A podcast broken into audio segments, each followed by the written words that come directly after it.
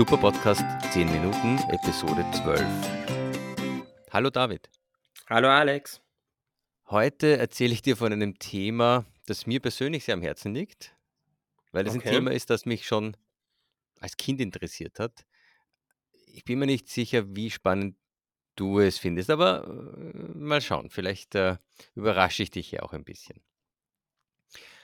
Ähm, meine Frage lautet, was regelt das 1968 abgeschlossene Wiener Übereinkommen bis heute? Puh, die Diplomatie? Ähm, ja, in gewisser Weise schon, ja. Also, es sind die Straßenverkehrszeichen Oh, in fast allen europäischen Ländern und vielen weiteren Ländern außerhalb Europas, wie zum Beispiel Indien, Brasilien und Russland. Beigetreten sind trotzdem einige große Länder nicht, wie zum Beispiel die USA, China und Australien. Und du warst ja auch schon mal in den USA, da sehen die Verkehrszeichen auch tatsächlich sehr unterschiedlich aus im Vergleich zu Europa, oder? ja, stimmt. Also wird viel mehr geschrieben, äh, weniger Piktogramme verwendet. Ähm, ja, und das Ziel dieses Übereinkommens war es oder ist es, vor allem die Form und die Symbole so, so weit wie möglich zu harmonisieren, um den grenzüberschreitenden Straßenverkehr zu erleichtern. In Europa ist ein Land nicht beigetreten. Darfst du mal raten, welches? Hm, Liechtenstein? Schweiz? Liechtenstein ist ein gutes Thema, da habe ich nicht geschaut. Aber jetzt sage mal, abgesehen von Liechtenstein äh, ist Irland nicht beigetreten. Ah, okay. war, Ganz Irland? die Republik Irland. Okay. Ja, ich dachte, das ist ein bisschen einfacher, die Frage, aber gut, du hast recht. Also es ist die Republik Irland, weil da sehen einige Verkehrszeichen eher aus wie in den USA, wie zum Beispiel die Warnzeichen, das sind so gelbe Diamantenformen und deshalb ähm, sind die auch nicht beigetreten, aber die meisten Verkehrszeichen schauen dann trotzdem ähnlich aus wie in Europa. Das Wiener Übereinkommen ist ja auch nicht das erste Übereinkommen, aber es ist tatsächlich das, das jetzt seit 1968 die Verkehrszeichen regelt und sie haben sich eigentlich seitdem grundlegend nicht wirklich groß geändert. Es gibt dann verschiedene Überlegungen, was waren eigentlich die ersten Verkehrszeichen? Und die meisten erwähnen da in diesem Zusammenhang Steinmarkierungen bei den Römerstraßen, also Hinweisschilder sozusagen. Ähm, aber äh, grundsätzlich regelnde Hinweise für Reisende gibt es schon seit vielen Jahrhunderten. Und zunächst eben in Form von Steintafeln, auf denen Fahr- und Gebote und auch gleich auf die angedrohte Strafe bei Zuwiderhandeln eingraviert waren. Und erst mit steigendem Verkehrsaufkommen stieg dann der Regelungsbedarf so richtig im 19. Jahrhundert weiter an. Es würde überhaupt schon sehr früh, gab es dann auch schon Verkehrsregeln und damit auch Verkehrsschilder, die durch eben durch Gesetze geregelt wurden, das ja im Grunde Ausdruck von allgemeingültigen Regeln äh, sein sollen.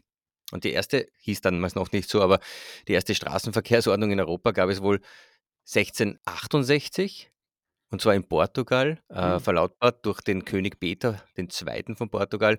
Da gab es ein Gesetz, das Vorrangtafeln für die schmalsten Straßen in Lissabon vorsah. Und eine dieser Tafeln existiert tatsächlich noch bis heute.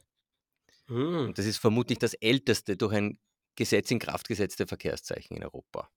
Ja, interessant, dass die Straßen schon damals als e zu eng gegolten haben. Ja, ja, und ich war schon mal in Lissabon, also da gibt es wirklich sehr enge Straßen. Also die ersten einheitlichen Verkehrsschilder in Deutschland waren Warntafeln an Bahnübergängen, die 1877 durch Reichsgesetze vorgeschrieben wurden. Und später oder bis heute eigentlich werden Verkehrsschilder oder Verkehrszeichen in Gesetzen und Normen geregelt. Und aber eben immer auf Grundlage von diesem Wiener Übereinkommen. Wenn du aber schon ein bisschen in Europa ru- herumgekommen bist, dass er trotz dieser Harmonisierung, weil die Harmonisierung betrifft hauptsächlich, dass es eben die, die Runden in Rot gibt und die blauen, also so, so grundlegende Sachen. Aber da gibt es noch immer ganz viele Besonderheiten in, in allen Ländern. Aber wenn man sich nur jetzt mal Deutschland, Österreich, Schweiz ansieht, Alleine da gibt es schon Unterschiede, speziell was die Piktogramme betrifft. Während man in Deutschland, also auch bei den Bezeichnungen, in Deutschland spricht man von Verkehrsschildern, in Österreich sind es Verkehrszeichen und in der Schweiz sind es Straßensignale. Also selbst da immer gleiche Sprache, unterschiedliche Mhm. Bezeichnungen. Bei den Piktogrammen ist dir vielleicht auch schon mal aufgefallen, gibt es auch Unterschiede zwischen Deutschland, Österreich und Schweiz. Mhm. Also in Deutschland wird auch sehr viel über die DIN-Norm äh, geregelt und die dürfte auch immer wieder ein Update bekommen haben, weil wenn man sich so ein Piktogramm in Deutschland ansieht, sie wirkt das recht modern. Ja, da sind dann sie äh, vereinfachten so Männchen und, und, und auch diese die Autos äh, wirken relativ modern. Wenn man sich das in Österreich und der Schweiz anschaut, da gibt es noch die Dampflok, die einen unbeschränkten Bahnübergang zeigt. Die Personen, die abgebildet sind, sind meistens Männer mit einem Hut und die Autos, es gibt zum Beispiel das Fahrverbot, das ist ein Oldtimer-Auto, das ist, ein, soll man das, wenn man das sieht, man kann das ja auch googeln nochmal. Die, die Hupe, also das Hubverbot. Das, das Hubverbot, das, genau. Das hat mich schon als Kind immer gewundert, was das überhaupt symbolisieren soll. Da bin genau, ich erst viel später ja. drauf gekommen, dass das eine Hupe ist oder dass eine Hupe damals so ausgesehen hat. Ja, also ich, ich kenne das eigentlich nur zum Zirkus, wenn der Clown eine Hupe betätigt, dann ist das so eine Hupe. Genau. Aber auch die, die Autos, die schon auch, also gerade das nicht noch eine Kurbel haben zum, zum Anlassen. Oder die Motorräder, da gibt es noch, die, die, hat ja so einen Schal, der hinter ihm äh, losflattert.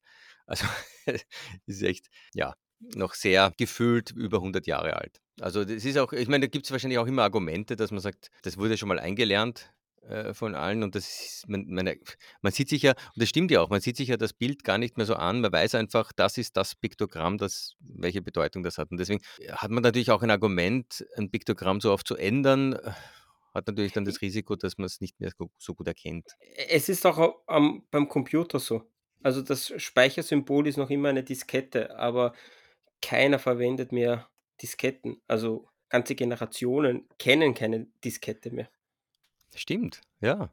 Ist mir auch nicht aufgefallen, ja. Aber es ist wahrscheinlich die, das ähnliche Argument, ja, weil das jetzt einfach schon so standardisiert und eingelernt ist. Genau. Ah, andererseits in Deutschland schafft man es trotzdem. Also ja, gibt Argumente für, be für beide Richtungen wahrscheinlich. Das stimmt. Beim Material hat sich auch einiges getan seit der Steintafel. Also die ersten Stoppzeichen wurden noch auf Holzschilder gemalt. Äh, später dann wurde Stahl verwendet. Heute wird das Material sehr, sehr, detailliert in Normen geregelt und das ist meistens eine Aluminiumplatte hinten und vorne so eine Kunststofffolie, die retroreflektiert, das heißt, dass das Licht von den Autoscheinwerfern zum Autofahrer zurückreflektiert. Mittlerweile gibt es auch schon sehr hochreflektierende Folien, die sogar von Überkopfwegweisern auf Autobahnen das Licht so gut reflektieren, dass es fast so aussieht, wie wenn die Schilder selbst beleuchtet werden. Hm. Ich möchte es auch, ich, ich kann wahrscheinlich Stunden über Verkehrszeichen sprechen, aber dadurch, dass wir ja hier uns ein bisschen begrenzen in, in, der, in der Länge, äh, ist mir trotzdem ein Thema noch wichtig und zwar was denkst du, ist für mich die Königin der Verkehrsschilder? Hm, das ist schwierig. Äh, vielleicht, äh, äh, keine Ahnung. Das Stoppzeichen. Okay. Ja, das ist ja eindeutig, oder? Das Stopp Stoppschild. ja, aber ich sehe schon, du hast dich mit Verkehrszeichen noch nicht so gut beschäftigt. Das ich ich habe ganze Zeit an Raststätte gedacht, aber. okay. Na, also ich glaube, es ist das Stoppschild. Also ich finde, ich finde es auch insofern interessant, weil es einfach das harmonisierteste Schild überhaupt ist. Also das ist wirklich in fast jedem Land ist es achteckig. Im Übrigen war es fast zu, also eigentlich zu Beginn sehr, sehr schnell achteckig. Das hat man vor allem aus dem Grund auch äh, gemacht, dass man es auch von hinten, dass es der andere Verkehrsteilnehmer sofort erkennt, dass das ein Stoppschild ist. Deswegen ist es achteckig und das hat sich mhm. sehr schnell wirklich überall durchgesetzt. Mhm. Es ist fast überall rot. Mhm. Auch nicht ewig. Also man hat in, in, begonnen hat das Ganze in den USA, da war es noch gelb mit ah, die haben äh, viele schwarzer Schrift. Ja. Ja, also ich habe irgendwo gelesen, der Hauptgrund war, es hat Rot ist ja grundsätzlich ein Pigment, das sehr schnell verblasst.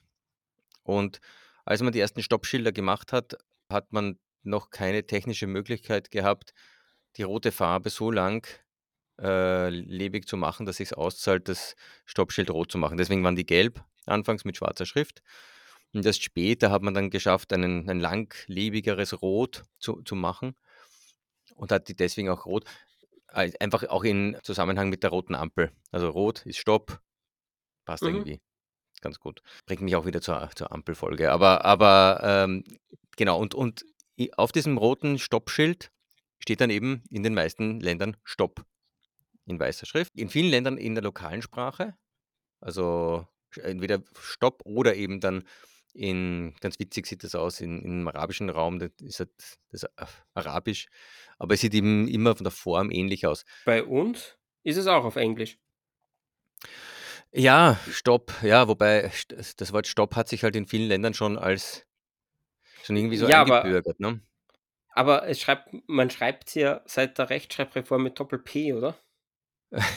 Das darfst du mich nicht fragen, da bin ich ganz schlecht, aber da glaube ich dir. Ja, es war früher war das auch es gab früher Stoppschilder in Deutschland zumindest. Da stand noch also, äh, das war in den bis in die 50er Jahre war das 'n verkehrtes Dreieck mit einem roten Mhm. Rand, einem blauen Hintergrund und dann stand „Halt“ da drin. Ah, okay. Also, stimmt. Also, das hat man dann schon angepasst, aber mittlerweile ist Stopp als als Wort, auch wenn man's eigentlich mit Doppel-P schreibt, sehr eingebürgert. Sogar in Frankreich wird Stopp verwendet. Witzigerweise im im französisch sprechenden Teil von Kanada wird Arrête, äh, also das französische französische Wort, Mhm. äh, verwendet. In in Mexiko Alto. Mhm. In, ähm, Lateiname also in Südamerika dann Pare, also die Hm, mhm. spanische Version von Halt. Äh, ja, aber es ist es sieht immer sehr ähnlich aus. Äh, interessant gibt's es es ist in in 2 Ländern oder ja, ich sage mal, in in einer Region, um's politisch korrekt zu machen, ist es einfach ein ein rotes Schild mit einer weißen Stopphand, äh, und zwar in Israel und in Palästina. Hm, okay. Es gibt nur 4 Länder wo die Form nicht achteckig ist. Magst du wieder raten oder soll ich's dir sagen? Ja, ich glaube einmal in, äh ähm, in Asien vielleicht? Ähm, Die haben eigentlich immer nicht. so okay. Nein, eigentlich nicht. Eigentlich nicht. Es ist ein bisschen es ist ja, es ist 'ne gemeine Frage. Also, wenn du's nicht googelst, wirst du's nicht wissen. Es gibt eins Okay. in Tonga, das ist Okay. rund. Ja, das das wäre mein 2. Tipp gewesen. Ja, in Vanuatu ebenfalls rund.